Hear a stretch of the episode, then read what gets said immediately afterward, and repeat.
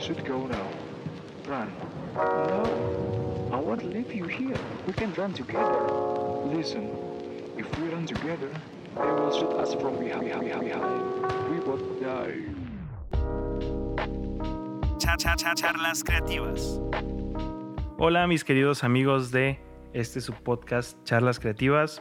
Sean bienvenidos una semana más a este su podcast. Espero que sea el favorito. Eh, la semana pasada no tuvimos episodio. De, antemano les pido una disculpa. Eh, por cuestiones de tiempo no, no pudimos grabar ese, ese, ese episodio. Pero aquí estamos una vez más hoy, lunes 3 de agosto del 2020. Bienvenidos a este su episodio y quiero dar la bienvenida a mi invitada de hoy, una invitada de super lujo. Eh, yo creo que muchos de los que escuchan esto, siempre digo eso, pero muchos de los que escuchan este podcast realmente son eh, nuestros amigos cercanos, entonces la mayoría lo, la conocen, ¿verdad? Este, yo creo que habrá pocos que no la conozcan. Eh, le doy la más cordial bienvenida a la profesora Raquel Equiwa, mi querida esposa. Bienvenida. Hola, hola, ¿cómo estás? Mi amado esposo. Pues te lo mencionaba ahorita antes de empezar a grabar, cada vez que grabo un episodio me, me pongo nerviosillo y ahorita creo que lo estás, lo estás viendo, te estás dando cuenta Sí. de que si es así.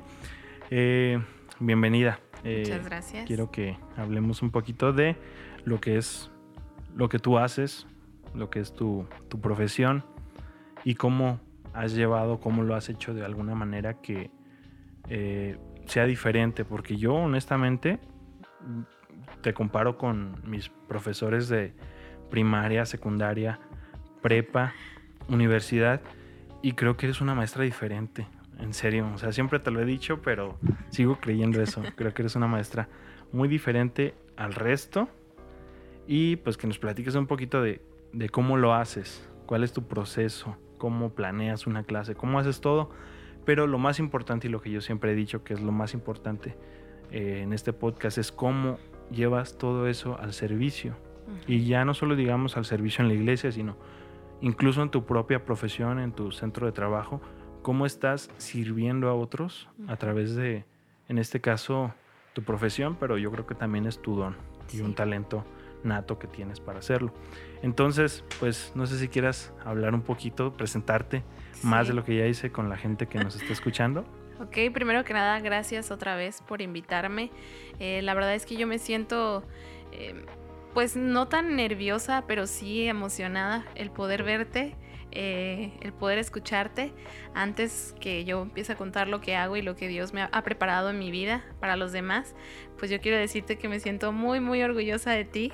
Eh, estoy orgullosa y te puedo declarar ampliamente que soy tu fan número uno. Yo sé que por ahí tienes muchas personas que te admiran, que les gusta tu podcast, pero sí puedo decir que yo soy la número uno de todos. Gracias, gracias por invitarme, gracias por pensar en mí y pues yo te puedo compartir un poco de pues de lo que Dios ha hecho en mi vida. Em, no sé si puedo decir que soy una maestra tan diferente, pero, pero amo lo que hago. Realmente lo amo, lo disfruto, me apasiona. Em, no es como pesado el decir, bueno, ahorita por la contingencia pues obviamente no estamos trabajando yendo a las escuelas, pero cada mañana pues lo único que me pesa es como la hora y levantarme, quitarme por ahí las lagañas y meterme a bañar, pero en general la idea de que voy a ir con un montón de chamacos y que voy a estar conviviendo con ellos, enseñándoles un poquito más, pero sobre todo la idea de que voy a ser su amiga todos los días, que voy a experimentar algo con ellos, pues es realmente emocionante. El poder decir, no, no es tanto como el que, ay, voy a entrar a un salón, híjole, ¿qué, qué clase de matemáticas voy a dar, español, no sé, tantas asignaturas que hay. Eh, más que eso es como decir, ¿cómo están mis niños? cómo están ellos, cómo se sienten, eh, qué cosas nuevas me van a compartir, es algo que a mí realmente me pone muy feliz. Y mira, qué bueno que lo mencionas porque creo que es parte importante, no solamente de tu trabajo, sino yo creo que algo que, en este caso, hablando de las profesiones, de los oficios, hacer algo que realmente te apasiona. Así hacer es. algo que, aunque a lo mejor sí te cuesta levantarte, porque yo creo que a, a todos nos gusta dormir, este, más a mí. Creo que tú eres este, un claro Sí, testigo de ello. Eh, pero el hecho de que lo que estás haciendo, a lo que te dedicas, te hace feliz, te llena, Sí, eh, creo que es lo más importante en cualquier proceso creativo, ya sea tu trabajo, ya sea una afición que tienes. Yo hablaba de mis aficiones, hablaba de que me gusta dibujar y, y me encanta dibujar, lo disfruto mucho. y lo haces muy bien, ¿eh? Bueno, yo, yo ya he dicho muchas cosas de eso, no voy a hablar más del tema, pero eh, es a lo que voy. El hecho de que tú disfrutes lo que haces es lo que lo hace importante, pues principalmente para ti. Que lo disfrutes, este, simplemente ya te quita muchas, Como peso, ¿no? ajá, mucho peso de encima, ya no, no, lo, no, lo- no hacerlo por, por caerle bien a alguien o por quedar bien con X persona o por obtener cierto beneficio, sino porque te gusta, porque lo Sí. disfrutas. Ya que si obtienes un beneficio de eso, pues qué mejor, ¿no? Sí, claro. Pero yo creo que lo principal es eso, que tú te sientas a gusto con eso que haces. Sí, bastante. Y este, y yo preguntaba, ¿verdad? Yo preguntaba en el podcast pasado, eh, tuvimos la charla con el pastor Edgardo, ¿cómo fue que él se dio cuenta de que eso era lo que él quería hacer? Yo te pregunto a ti eso también, ¿cómo te diste cuenta que quería ser maestra? Sí. Ok, bueno, yo esto se lo he contado a varios de mis amigos. Sé que ahora que van a escuchar ese podcast van a decir otra vez, Raque, pero eh, a modo de risa, la verdad es que, pues yo creo que todos los jóvenes en sí, a lo mejor eh, a última, último año de secundaria, último año ya de prepa todavía, em, el hecho de decir qué voy a estudiar, qué voy a hacer de mi vida, pues es una incógnita bien grande y un miedo también horrible porque pues uno sabe que es a lo que se va a dedicar el resto de su vida y es como, pues qué voy a hacer, ¿no? Entonces yo cuando iba en la prepa, pues yo estaba súper entrada en, pues ahora en, la- en lo del internet y en aquel entonces, pues bueno, en la secundaria había lo del Messenger, en la prepa, eh, pues la idea de, estar en YouTube y esas cosas, pues, pues era padre, ¿no? Y yo en mi casa, eh, bueno, tenía, bueno, teníamos computadora y a veces cuando teníamos problemas de conexión a internet, pues yo decía, igual y le voy a mover allá al modem y agarraba el modem, lo desconectaba y según yo lo arreglaba. Entonces yo decía, híjole, creo que voy a ser ingeniera en sistemas. Entonces yo decía, a esto me voy a dedicar. Yo soy muy, muy buena para esto de la onda de las computadoras, entonces voy a ser ingeniera en sistemas. Y pues la realidad es que en, en la prepa no era como que mi afición las matemáticas o así, porque yo sé que un ingeniero obviamente lleva matemáticas. Las computadoras me gustaban, pero como cualquier persona, realmente no, no porque tuviera como el don o el conocimiento de, de poder arreglar una computadora o todo el hecho de la computadora. Aquí tú sabes más de eso, está claro. Entonces, bueno, yo ya hubo un punto donde en la prepa me gustaba también mucho cocinar y hasta la fecha me encanta cocinar, es algo que también disfruto mucho en mi casa y yo creo que tú también lo disfrutas bastante. Bastante. No cocinar, sino comérmelo cocinado. Sí. Entonces yo decía, bueno, igual gastronomía, ¿no? Pero después dije, no, no, como que no, no creo, no me veo como pues haciendo esto como trabajo, sino, sino algo como para mí o para las personas que quiero, para las personas cercanas. Entonces comencé a observar más a mis maestros.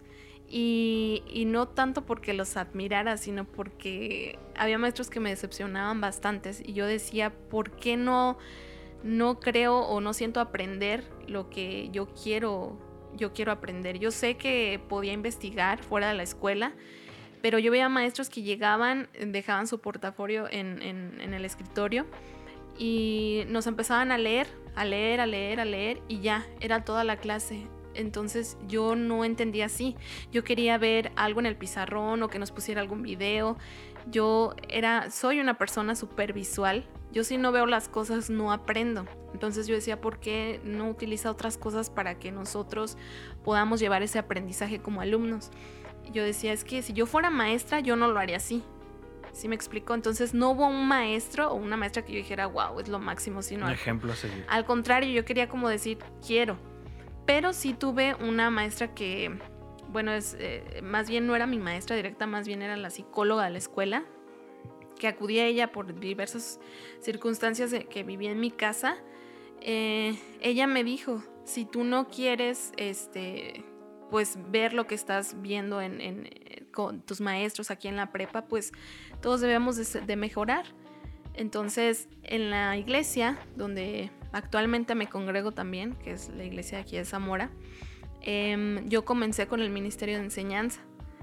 Eh, yo veía a mis primas que estaban también ahí involucradas, a mi hermana, a mi hermano, y yo decía, bueno, pues por aquí, por aquí le voy a dar tal vez. Entonces ya estando involucrada en la iglesia, eh, cuando estoy en la escuela, pues comienzo a ver de que pues me gusta enseñar, que yo quería mejorar, que yo que quería preparar una clase, quería que, que, las personas que me escucharan aprendieran de diferentes maneras, no nada más este, escuchando, sino de diferentes maneras. Entonces yo dije, bueno, yo quiero transmitir lo que sé, pero también más que eso, hacer una clase provechosa, divertida, una clase donde hubiera diferentes estrategias para el aprendizaje. Entonces, eh, pues sí, cuando salí de la prepa, eh, hice mi examen aquí en la normal, la normal de Zamora, y pues gracias a Dios entré. Y ya estando en la escuela, pues realmente me di cuenta de que lo era. Pero yo creo que la, la clave, aparte de que yo veía que mis maestros no, no daban esa clase que yo quería, la clave aquí fue que en la iglesia, donde yo me estaba desarrollando, donde estaba trabajando y desarrollando ese don que Dios me, Dios me dio, porque aparte yo sé, sé que es un don, eh, pude darme cuenta que secularmente hablando también lo podía hacer. Y bueno, nos mencionaste ya varias cosas, no solo cómo llegaste a la carrera, sino qué hubo antes y sí. todo, todo este tema. Y fíjate que ahorita que lo mencionas, quiero comentar también yo, eh, cuando yo era más chavillo, a lo mejor, este, muchas veces, bueno, para hacer contexto, eh, decías que tus hermanos, tus primos estaban en, involucrados en el servicio de, de, enseñanza de la iglesia, pero te faltó decir que tus hermanos, muchos de tus primos, también tienen la profesión de maestros. Sí, son maestros. Entonces, este, yo creo que en parte, ¿verdad? Aunque no lo mencionaste, pero creo que también tuvo que ver un poquito sí. ese ejemplo. Influyó. Influyó. Uh -huh. Y en mi caso, mira, yo te voy a decir, tú lo sabes, pero hay muchos que a lo mejor no lo saben. Yo cuando estaba chavillo, igual tipo secundaria y así, prepa incluso, yo traía la idea bien arraigada de que yo quería ser ingeniero en sistemas. Ajá. Pero yo tenía, o sea, no por me el gustaba. no, creo que no por el modem, porque yo tuve internet ya, ya en la prepa, creo. Este, pero me gustaban las computadoras en la secundaria. Yo estaba en el taller de computación y era el que eh, instalaba y desinstalaba juegos y hacía de todo porque me gustaba, me Ajá. gustaba mucho. Pero además, eh, tengo tíos, mi tío Raúl, que es ingeniero de sistemas, mi tío Lupillo, eh, mi tío Armando, que también, este, no sé si es ingeniero, pero él daba clases de computación. Sí. Y muchos primos, un saludo, ¿verdad? Si me están escuchando mis tíos, les mando un saludo. Tengo muchos primos también que, que estaban en esta carrera y, y, varios de ellos son ingenieros de sistemas actualmente. Uh -huh. Y eso era una parte que a mí me decía, bueno, yo quiero ser como ellos. Uh -huh. Yo quiero tener esa carrera, esa profesión. Me gusta. Sí. Y tengo mucha gente a mi alrededor que la, que la ejerce, que la, que la practica. Y yo quiero ser parte de eso. Y muchas veces el ejemplo, los ejemplos cercanos, la, la gente que está a tu alrededor, muchas veces te inspiran. Y yo lo sí. decía en episodios anteriores hay que aprovechar inspiración, hay que aprovechar la motivación de parte de todas las personas que estén a nuestro alrededor, siempre y cuando, ¿verdad?, sean algo positivo. Sí, claro. Eh, pero muchas veces así es como llega. Así es, a mí no me, al final de cuentas no fui ingeniero de sistemas, ¿verdad? Pero fue parte, fue una parte importante que creo que influyó en ese momento de mi vida y creo que hasta el momento sigue influyendo en ti porque sí. así como ellos siguieron ese camino, tú seguiste por esa, ese mismo rumbo y sigue lo estás haciendo súper bien, la sí. verdad. Ay, gracias. Pues este... sí, eh, como tú dices, que te inspiran. Yo creo que aquí lo que me inspiró fue como a mejorar. No estoy diciendo que todos mis maestros hayan sido así como malos, ¿no? Porque pues sí tuve muy buenos maestros en la secundaria y también en la prepa, pero yo creo que fue esa parte como, como que me motivó a decir, hay que hacerlo mejor, ¿no? Entonces, eh, bueno, a mi nivel que es primaria, pues mucho, mucho más. ¿Por qué? Porque los niños requieren de más actividades. Sí, claro. Y, y, mira, ahora que mencionas eso precisamente de las actividades, yo te decía al principio que veo que tú eres una maestra diferente porque realmente no recuerdo una maestra que fuera. eh, yo he visto tus clases, he estado en algunas de tus clases y este y realmente no recuerdo algún maestro, una maestra que hubiera hecho lo que tú hacías. Gracias. Por ahí vagamente recuerdo en la primaria que tuve una buena maestra, pero muy un estilo muy distinto al tuyo, entonces no lo puedo comparar. Y eh, voy a que en, este, en esta manera que tú tienes de, de enseñar, de utilizar otras formas, otros métodos, no simplemente sentarte y dictar, o no simplemente sentarte y escribir y que, y que los niños copien, sino todo lo que tú implementas, ¿verdad? Ahorita a lo mejor tú puedes explicar de mejor manera a la audiencia cómo, a qué es a esto a lo que me refiero, pero eh, yo creo que es un- una manera diferente de hacerlo, Sí. a la manera tradicional como, como se enseña, por lo menos aquí en nuestro país. Eh, ¿Qué obstáculos has tenido en hacer las cosas diferentes? Híjole, muchísimos. Yo creo que desde la universidad, ¿eh? Cuando yo entré, em, yo creo que cuando uno escoge esta carrera de ser maestro, la escuela, eh, pues sí te, te brinda algunos conceptos, pero definitivamente el ser maestro es más práctico. Yo cuando me iba a mis prácticas, ahí es, era lo bueno, por así decirlo, porque pues realmente en la normal eh, pues eran como en la escuela de 1960 y tantos había tanto rezago de alumnado y luego en 1800 no sé qué, o sea, cosas que a lo mejor no son tan relevantes realmente a lo que a lo que te vas a dedicar en en este práctica, caso. pues. Sí, sino que el ser maestro en la práctica netamente ahí es donde pues ahora sí que entrabas a lo bueno. Y pues yo desde la normal yo veía, por ejemplo, mis maestros, a mí tuve muy, muy buenos maestros realmente, empezando con maestros que trabajaron bastante con mi ortografía, maestros que me enseñaron como a, a- hacer movida con mis niños, a poder eh, trabajar con ellos pues de forma práctica. Eh, tuve maestros que, que me enseñaron más cosas como de la vida, eh, cuestiones más de emociones, más emocionales con los niños, más que, que conocimientos. Pero, pero sí tuve muchos, muchos obstáculos. Pues desde que ingresé a la normal, desde que dije el hecho que soy cristiana y entré a una normal que es católica, netamente desde ahí como que fue boom, así de, híjole, ¿cómo le voy a hacer? Porque a mí mi directora me dijo, mira, yo sé que eres cristiana y que bueno, está bien, pero ni se te ocurra influir en tus compañeros. Entonces yo sabía que al entrar ahí, de alguna manera tenía que ser luz, influir a ellos, pero no solamente a ellos, a mis alumnos. O sea, yo no nada más me iba a quedar con mis compañeros, sino iba a ir más allá. Y desde ese momento que me dijeron, no hagas revolución aquí, o sea, prácticamente mantente callada, desde ahí ya yo tenía mis primeros obstáculos. Sin embargo, Dios fue tan bueno y tan grande conmigo que al final de cuentas terminé dando clases de educación cristiana. Bueno, ellos se llaman educación cristiana, pero terminé dando clases, incluso por ahí hasta un rally, eh, preguntas bíblicas. Em, entonces Dios me, me, me, me ayudó a que todo esto pudiera eh, fluir De mejor manera. Sí, de mejor manera. Entonces, eh, pues desde ahí. Y ya cuando vamos a la práctica, bueno, nosotros como maestros se nos enseña a planear, ¿no? Eh, tú tienes que ingresar con inicio, desarrollo y conclusión, los recursos que vas a utilizar, eh, el propósito, el objetivo, la finalidad de la clase. Eh, te dan un tema, pero tiende a ser como muy cuadrado, ¿sabes? O sea, como en el sentido de que pues nada más vas a el tema, no sé, por ejemplo, de mm, las fracciones, ¿sí? Eh, pues tienes como recursos tu pizarrón y se acabó. Tu gis. Tu GIS, ¿no? Eh, y ya, nada más enseñas a los niños el proceso eh, a fraccionar y se acabó.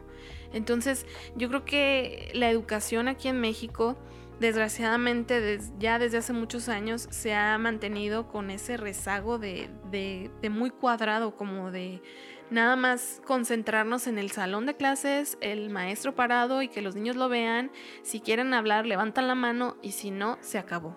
Eso es, y realmente es el peor error que podemos cometer como maestros, como crear esa barrera entre alumno-maestro y el decir, yo ya te expliqué la fracción, en este caso que estamos hablando de fracciones, ya te expliqué la fracción y se acabó. Y yo creo que podemos utilizar otros recursos como irnos al patio, dejar que los niños se tiren, que puedan escribir incluso con el mismo GIS en el patio, eh, que los niños experimenten, que tengan otro tipo de sensaciones, porque las personas no aprenden nada más viendo o escuchando, sino de diferentes maneras, eh, tocando, además de ver, escuchar, em, a través de, de alguna obra de teatro, a través de diferentes cosas que podemos eh, nosotros poner. Pero yo creo que el mayor eh, reto o el, mayor obstáculo es eso que tenemos una educación muy cuadrada, como muy lineal. Y aunque actualmente estamos siguiendo este tipo de educación conductista, el conductismo es cuando pues te condiciona algo. Por ejemplo, si te portaste bien, te voy a dar un regalo. ¿Sí? La educación así sigue siendo, o sea, si tú estudiaste tienes tu 10, la calificación es, conductismo. Entonces, es bueno el conductismo, yo no estoy diciendo que no lo sea, eh, pero yo creo que hay otras maneras de poder eh, sacarle jugo a nuestros chiquillos porque realmente sí, cada, cada uno de ellos es como una mentecita muy especial que hay que trabajar. Claro, y bueno, a lo mejor esto que voy a decir va a provocar el, linchamiento de los maestros SMI, pero creo que el hecho de seguir esa, eso que dices de ser muy cuadrado es como la manera fácil, ¿no? Sí. Entonces, muchas veces eh, el, maestro no, no se esfuerza más allá de lo que es su obligación. Sí. Y, este, y por eso caemos precisamente en ese, en ese juego de, hacer las cosas bien cuadradas y, y, lo mismo para todos. Cuando tengo entendido que que no todos aprendemos de la misma manera y no todos eh, tenemos los mismos pues conocimientos o los mismos cómo decirlo las mismas áreas de nuestro cerebro desarrolladas. No sé no sé cómo explicarlo pero creo que cada persona eh, pues es es este tiene una manera diferente de aprender. Entonces eh, en ese sentido sí creo que pues la educación debería avanzar para, para ser este, un poquito más inclusiva en, ese sentido de que eh, podamos enfocarnos en la manera de aprender de cada niño. Sí, por ejemplo, yo se me viene a la mente una anécdota de mi hermano, él es maestro también, y nos contaba, por ejemplo, que cuando uno es maestro y va a sus prácticas, va un maestro de la normal o de la universidad a observar tu trabajo. Entonces ellos ven cómo tienes el, manejo del, grupo, cómo tienes el control de grupo, cómo, das tus clases. Entonces a mi hermano le tocó ir a, un, a una comunidad, es un pueblito, un ranchito. El salón tiene, tenía eh, eh, ventanas a los lados, entonces los niños podían ver eh, lo que ocurría afuera. Y como era un, un pueblito, pues tenían a mucha área verde, árboles, animales, vacas, este, cerditos, de todos los animales que podemos imaginar. Entonces mi hermano estaba hablando acerca un tema de geografía, me parece, o no sé, de ciencias naturales, perdón, de ciencias naturales. Y, él les hablaba acerca de los animales, creo que de los animales de tipo... ay, no recuerdo, creo que era algo del ganado, algo así. No recuerdo, la verdad, pero él daba la clase acerca de esto. Entonces el maestro que lo fue a observar le dijo, oye, todo muy bien, tu clase muy bien, control del grupo excelente, pero ¿dónde está tu papelógrafo? Tenías que traer a la vaca dibujada. ¿Por qué no le enseñaste a los niños eh, lo que estabas dando, lo que estabas enseñando? Los niños necesitan ver. Entonces mi hermano le contestó, maestro, o sea, ¿para qué ocupa un papelógrafo si los niños pueden ver aquí en presencia de las vaquitas? O sea, no es necesario, pues. Y desgraciadamente ese tipo de cosas como que se ha venido. O sea, si uno no lleva un papelógrafo, si uno no tiene un pizarrón, siente como que ya, ya no se puede hacer absolutamente nada como maestro. O bueno, esa es la idea que nuestros mismos maestros nos, nos quieren dar a entender y no es así. Sí, no, o sea, yo creo que eh, qué, mejor lienzo, qué mejor pizarrón que el mundo, ¿no? Para, para poder enseñar. Y, y muchas otras maneras, ¿verdad? Muchas otras formas tantas cosas con las que puedes dar una clase, enseñar con no solo la vista, el oído, el olfato, con todos los sentidos. Y este, y qué padre, la verdad, qué padre que, que estés siguiendo o que estés rompiendo con ese, pues con esa manera clásica, cuadrada de enseñar. Porque yo lo he visto y soy testigo de que sí lo haces diferente y, buscas otras alternativas muy padres. Sí, Y- por ejemplo, eh, me- hablando de alternativas, em, la materia de historia cuando la escuchamos es como, híjole, me voy a echar una siesta bien sabrosa. Sí, Pero ¿no? Luego, los maestros también que son... no, no, no, fíjate, yo por ejemplo, la historia a mí me encanta porque es una oportunidad bien grande para los niños. Por ejemplo, yo, eh, ahora que estábamos en nuestras clases, yo les decía, cada quien traiga un objeto antiguo de su casa. El que No recuerdo. el más antiguo que tengan. No sé, una moneda, un billete, una plancha, un objeto. Entonces varios llevaron y montamos un museo en, en el salón. Entonces cada niño ponía como más o menos la fecha de- de- del objeto e invitábamos a los otros salones a que entraran a nuestro museo. Y yo organizaba a los niños, por ejemplo, tú vas a, vas a guiar a los demás a que pasen y les vas a explicar módulo por módulo de qué se trata. O por ejemplo también hablando de la lectura, ¿no? Que muchos maestros llegan y dicen, vas a abrir tu libro en la página cin- 150 a la 177 y vas a leer todo. Luego después de eso vas a escribir qué fue lo que entendiste. Típico. Y no, ¿por qué mejor un club de lectura? Es lo que yo tengo con mis niños. Eh, esto no lo comento a manera de presumir ni nada, sino si quien nos está escuchando y es maestro a lo mejor lo puede tomar y quien no sea maestro pues también puede ayudarles en algo. Por ejemplo, yo les decía, vamos a hacer nuestro club de lectura y los niños llevan, eh, lo hacíamos a la una de la tarde. Yo les decía, vamos a leer tal cuento y mañana lo comentamos. Entonces yo les decía, tráiganse unas sabritas o tráiganse un, unas eh, pepino, una jícama, algo que puedan comer. Y nos sentábamos al- alrededor del salón y poníamos unas cobijas y los niños se sentaban. eh, yo apagaba la luz y ya nada más este, ahí como que medio prendía una lucecilla en la computadora para que se viera así como ambientado. Y empezábamos a comer y empezamos a comentar de la lectura. Yo les hacía preguntas y ellos estaban tan emocionados y se veía que disfrutaban lo que hacían, que disfrutaban de la lectura. Y ahí es cuando uno dice, no se encierra nada más en llegar y sentar y abran de página tal a tal y hasta ahí, no, o sea, que, que uno pueda innovar. Esa es la palabra, yo creo, ¿no? Innovar y buscar nuevas alternativas para los chicos, porque es lo que ellos necesitan. O por ejemplo, vamos a hacer un programa de radio, yo les decía a los niños, eh, cuando daba eh, la clase de, de las comunicaciones, en español viene un tema de los diferentes tipos de comunicaciones que es tele, radio, etcétera, pero ahorita pues aparte de eso es internet, ¿no?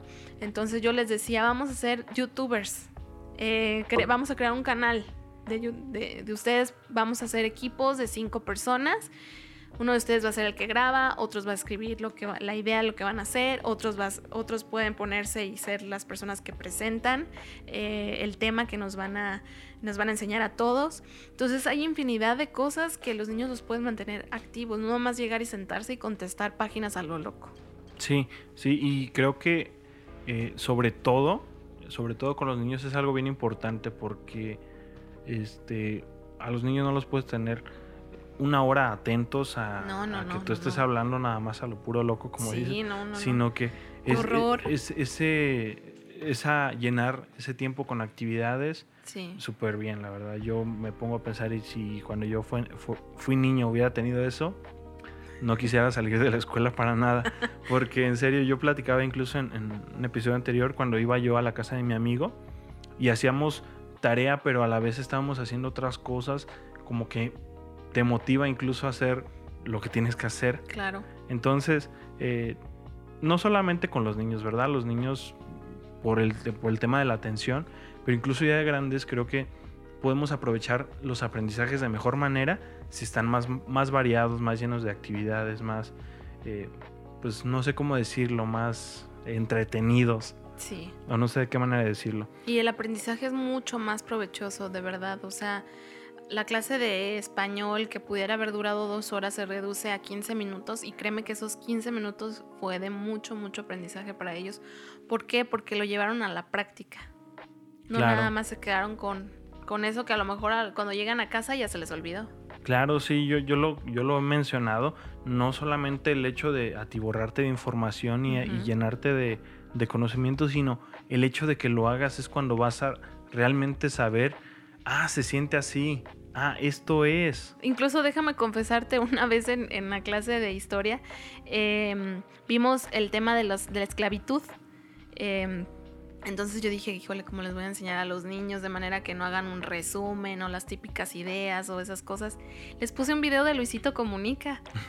Hay un video de Luisito Comunica que es acerca de, eh, no recuerdo en qué lugar estaba, pero hablaba de la esclavitud. Incluso él mencionaba que las personas se vendían, se vendían monetariamente, pues, y la manera en cómo vivían ellos también y se los puse y los niños así como de, no puedo creer que mi maestra me esté enseñando con Luisito Comunica, pero estaban contentísimos de ver al youtuber porque yo creo, yo, o al menos esa es mi idea, que debo de enseñarles con algo que ellos tienen a la mano en su diario vivir. Claro, claro, este, el, hecho de tener esa cercanía o ese, mm, se me fue la palabra, eh, es algo que ellos conocen, pues les va a dar mucho más este porque lo van a relacionar. Ajá, van a estar relacionados precisamente con, con, el tema o con, o con, la persona o con X cosa. Entonces creo que sí te motiva bastante eso. Y este continuando con la charla ¿cuál, cuál consideras o cuáles consideras que son tus metas de aquí a un futuro no pongámosle mediano corto largo plazo Ok, yo creo que como maestra mis metas se van renovando constantemente independientemente de que los niños eh, salgan súper pros en el matemáticas, en español, en ciencias, historias y demás, sino que sean buenas personas en el sentido de que algún día puedan conocer de Dios. Yo estoy en un colegio, em, no es un colegio católico netamente, eh, sino que pues traen obviamente como cualquier escuela y obviamente respetable que es laica, o sea que a los niños no, se les debe implementar una o hablar de una religión. Pero entonces yo digo, bueno, no les voy a hablar de religión, sino les voy a hablar de un estilo de vida. y, y yo creo que mi meta es esa, o sea, de que de manera maquillada, por así decirlo, que al final de todas mis clases yo les pueda enseñar el temor de Dios no un temor de miedo, no, sino un temor de amor hacia Él y que algún día ellos puedan buscarle. Por ejemplo, yo recuerdo y tengo bien presente un alumnito. Me ha pasado varias cosas. Un alumno cuando yo les decía, eh, cuando los españoles vinieron aquí, eh, les estaba hablando de la conquista, vinieron a México, ellos trajeron muchas cosas, muchas ideologías que nos metieron como mexicanos, como cultura mexicana. Por ejemplo, eh, lo de la Virgen. Em, yo les eh, ellos yo les yo les comentaba ellos nos decían que pues esta era la, persona que teníamos que adorar y, decir que pues ella era el todo no em, y les digo y, así como ellos nos metieron esa idea pues muchas personas nos van a meter esas ideas sin ni siquiera nosotros buscarlo. Y ese niño en la clase me dijo me está queriendo decir que esa idea me la metieron así porque sí y le digo, bueno, tal vez. Pues no, no sé. Eh, no sé, tú dime. No sé. Em, ¿Será que tú tienes que buscarlo por tu propia cuenta? Em, entonces me dijo, maestra, es que yo no quiero ser así, yo quiero investigar más sobre Dios. Y yo le dije, bueno, pues hablando de Dios, lo único que te puedo decir es que Él te ama y nos ama a todos. Nos ama a todos y lo que quiere es que le busquemos. Entonces yo creo que mi meta es esa, que ellos conozcan de Dios, así como que por debajito en cualquier materia, pero que conozcan de Él. Y aparte de eso, que disfruten, que disfruten las clases, que digan, ay, qué chida clase, la verdad, la disfruté un montón. Y que sean personas que puedan investigar, que sean competentes, que digan, la maestra me enseñó esto, lo voy a investigar. O sea, que sean personas que investiguen, que les guste. Entonces yo creo que esa es mi meta día tras día. Muy bien. Eh, bueno, ya nos mencionaste un poquito acerca de que tú estás haciendo ahí de, manera de contrabando el Evangelio, ¿verdad? En, tu escuela. Pero, bueno, obviamente tú estás utilizando tu carrera, tu profesión para servir, porque eso, si no es servicio a Dios, no sé qué es. Eh, muchas, muchos maestros, mucha gente sirve también en, los ministerios de educación en las iglesias, en las escuelas dominicales, etcétera. Entonces, ¿de qué manera o, qué otra manera crees tú que se puede utilizar para servir al prójimo, a tu iglesia, a Dios, a través de esta profesión, a través de la enseñanza, de la educación? Híjole, yo creo que es uno de los dones, y hablo como don porque yo estoy segura que lo tengo, eh, más nobles que existen. Porque la verdad es que si tú estás al alcance de los niños, o sea, por así decirlo, ¿no? Tu público es muy vulnerable, o sea, en el sentido de que si yo les digo a los niños, gracias a Dios todavía así es. Si les digo es rosa, ah, mi maestra dijo que era rosa. Si es azul, ah, es azul. Entonces tengo esa superventaja con los niños, que tienen un corazoncito tan, pero tan abierto a Dios, que debemos aprovecharlo al máximo. O sea, no, no nos estamos enfrentando con adultos, porque los adultos somos más necios, más tercos, más cerrados.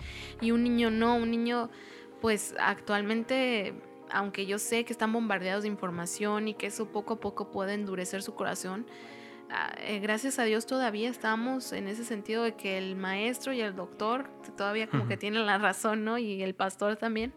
Entonces, eh, pues hay que aprovecharlo, porque esta profesión, este ministerio también en la iglesia es, está lleno de amor, lleno de amor.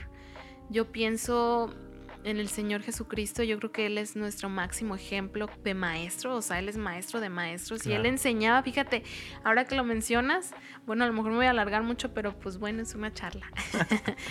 el, eh, Jesús, ¿cómo enseñaba a sus discípulos? Con la vida, o sea, lo que Él veía a su alrededor y ponía ejemplos de la vida y los llevaba a la práctica. Y eso es lo que yo también pienso en los niños.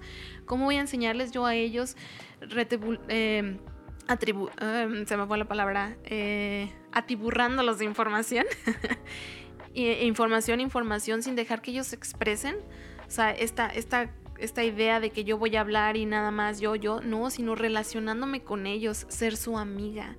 Yo cuando llego con ellos y me siento y les digo, me, siento a un lado de ellos, en el recreo yo me como mi torta junto a ellos y platico como si fuéramos amigos. Incluso me pongo a hablar de ellos de superhéroes, de las mejores películas, ¿no? Que ha habido últimamente de Marvel. Lamentablemente no tanto de DC, pero bueno.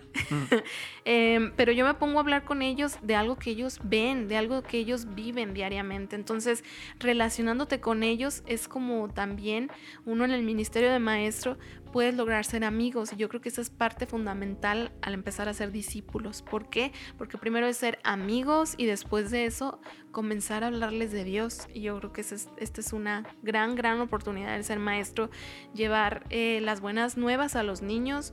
Em, también a los jóvenes, a los adultos a través de la enseñanza. Yo creo que eso es una parte fundamental, súper, súper esencial en la iglesia y fuera de la iglesia, porque la educación ahorita es algo súper fundamental para todos, definitivamente. Entonces, uno como maestro en la iglesia, eh, pues tiene gran ventaja. ¿Por qué? Porque es la persona que está influyendo en los demás. Sí, eh, mencionabas el, ejemplo de nuestro Señor Jesucristo y, es algo que a mí me impresiona bastante. El hecho de que Jesús a través de las parábolas, Él con ejemplos de la vida cotidiana, con ejemplos tangibles, podía enseñar verdades espirituales que a lo mejor si las hubiera enseñado tal cual serían muy complejas y a lo mejor hasta estos tiempos no las entenderíamos. Porque eh, pues de esa manera, a través de algo que conocemos, a través de algo que estamos viendo con nuestros propios ojos, eh, pues es parte del, de cómo trabaja el cerebro, ¿no? Pero, pero sí creo que es bien importante cómo, cómo este, tener algo que relacionar con lo que estamos aprendiendo. Entonces está muy chido eso, la verdad. Y bueno, ya para concluir con este episodio, porque nuestra chiquita nos espera, este, ¿qué mensaje tú le, le das a, a, la gente que a lo mejor está en el Ministerio de, de Enseñanza, de Educación? Eh, a lo mejor a aquellos que quieren involucrarse, no saben cómo, y a lo mejor aquellos que no saben ni qué onda y tal vez esto es algo que, está para ellos. ¿Qué mensaje les darías a estas personas? Ok, yo creo que también personas a lo mejor, ¿no? Que no saben todavía qué estudiar. Eh, y que a lo mejor se, sienten como llamadas por esto de, ser maestro o como que les da un poquito de curiosidad. Híjole, pues yo creo que lo más importante aquí es el amor por los demás la preocupación por los demás en el sentido de cómo están aprendiendo. Eh, que se olviden un poquito, y no digo que no sea importante, de la estructura de una planeación. que se olviden del- de este aspecto tan cuadrado. Sí. Ay, voy a iniciar con una canción y luego después de eso que sigue, ah, ay, em, eh, ah, sí, van a tener que colorear tal página. Y luego después, o sea, que se olviden, sino que lo hagan más fluido. Que sea algo más natural, ¿no? más, mucho más natural y que se relacionen con sus alumnos como si fueran sus amigos. Yo sé que ya en- de un aspecto secular y profesionalmente hablando debe de haber algunos límites para que el grupo no se salga de control, pero más que eso uno puede aprender a ser amigo y- y maestro y autoridad a la vez, no de una forma autoritaria, sino autoridad que es muy diferente. Una manera que te vean y que digan, puedo confiar en esta persona. Eh, creo que en el aspecto secular, cuando tú tienes o sientes la necesidad de, de que quieren aprender los niños, eh, cómo están actualmente, que están llenos de tanta información, cómo puedes orientarlos. Si existe esa preocupación, pues entonces ponte a pensar a lo mejor que por ahí va el lado de que, que ese es tu lado lo que tienes que estudiar. Ahora en el lado del ministerio, que no van separados, tienen que ir muy, muy relacionados, sea la carrera que sea que vayas a estudiar, tiene que ir totalmente relacionada, no se va a divorciar de Dios, tiene que ir realmente relacionada. Es que también eh, quieras eh, guiar a los chiquitos en el amor de Dios, en el conocimiento de Dios, en el temor de Dios eh, hacia Él que poco a poco uno como adulto pueda irles enseñando lo que el maestro hizo en nuestras vidas, que no nos quedemos con esas eh, ideas, con esos conocimientos, sino que también a la iglesia lo llevemos a la práctica. Si por ejemplo yo le voy a enseñar a mi niña acerca de que Dios es, eh, nuestro Señor Jesucristo e- es generoso, que Él nos da, que Él nos cuida, que Él nos brinda, ¿por qué no nos llevamos a la práctica y un día eh, de Navidad, por así decirlo, o un día común, yo voy a ser generoso y voy a regalar mis juguetes que ya no estoy usando porque están en buen estado, sino que se lo llevemos a la práctica. O sea, que no nada más se encierre en un salón o, en, el templo como tal, sino lo llevemos afuera. Yo creo que el, el ser maestro es algo esencial dentro de una iglesia. No digo que sea el más importante, pero es súper esencial en la iglesia porque es de la manera en que lo estás guiando los caminos de Claro, Cristo. encaminándolo. desde- Instruye al niño en su camino y aun cuando fuere viejo no se apartará de él. Muy ad hoc ese, ese texto. Sí, ¿verdad? Creo que, creo que sí, como dices, es, es una parte bien importante la enseñanza, la educación, desde chiquitos en la iglesia, porque sí, claro. eh, créanme que les va a ahorrar muchos dolores de cabeza a los papás cuando Sí, están en una edad de, ah, de la adolescencia, de la juventud, y pues sobre todo el, el hecho de que puedan honrar a Dios aún en su vejez. Sí, así Y esto es. viene desde niños. Entonces, eh, hay que darle mucha importancia a ti, chico, chica, joven, jo- eh, señorita, eh, incluso personas adultas que están queriendo involucrarse en, e- en este, en este ámbito de la educación. eh, tomen en cuenta que es algo muy importante. Es algo bien importante en nuestra situación actual, ¿verdad? En nuestro mundo. Y es algo que pues nunca va, nunca va a dejar de existir, ¿verdad? Siempre va a haber maestros, yo creo. Sí, claro. Entonces, pues ya para despedirnos, te agradezco mucho por, por este tiempo. Gracias ¿verdad? a ti. Es, es- es diferente porque pues siempre platicamos y todo, pero es bien, es diferente, ¿no? Tener los micrófonos enfrente y, enfrente. y hablar de este tema que a lo mejor es algo que hablamos comúnmente Pero igual por aquí te puedo decir que te amo mucho. Vas a chiviar, ya creo que me estoy poniendo rojo. Sí, ya te pusiste bastante rojo. Bueno, también yo te amo mucho. Muchas gracias de verdad por, por De tu nada. tiempo. Gracias a ti, Este- amor de mi vida. sí. Muchas gracias a ti que me estás escuchando. Eh, les mandamos un fuerte saludo desde Zamora, Michoacán, México, a donde quiera que nos estén escuchando. Esperamos que eh, haya sido de mucha bendición, de mucho provecho este episodio. Los esperamos en el próximo episodio con un nuevo invitado. Gracias. Hasta la próxima.